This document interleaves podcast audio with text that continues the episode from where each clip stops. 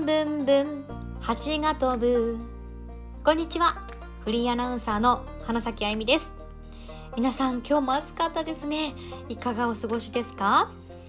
私は最近在宅での業務が多くなっているので逆に家の中で涼しい寒いくらいになっています。さあ今日はですねこれから日記をつけていこうと声でですねお話をしていこうというふうに思って配信をしています今までブログは毎日書いていたんですけどもちょっと整理して考えて書いているところがあったので、え、こういった声ではですね感情とかそういったものをですね出していけたらいいなっていうふうに思っています。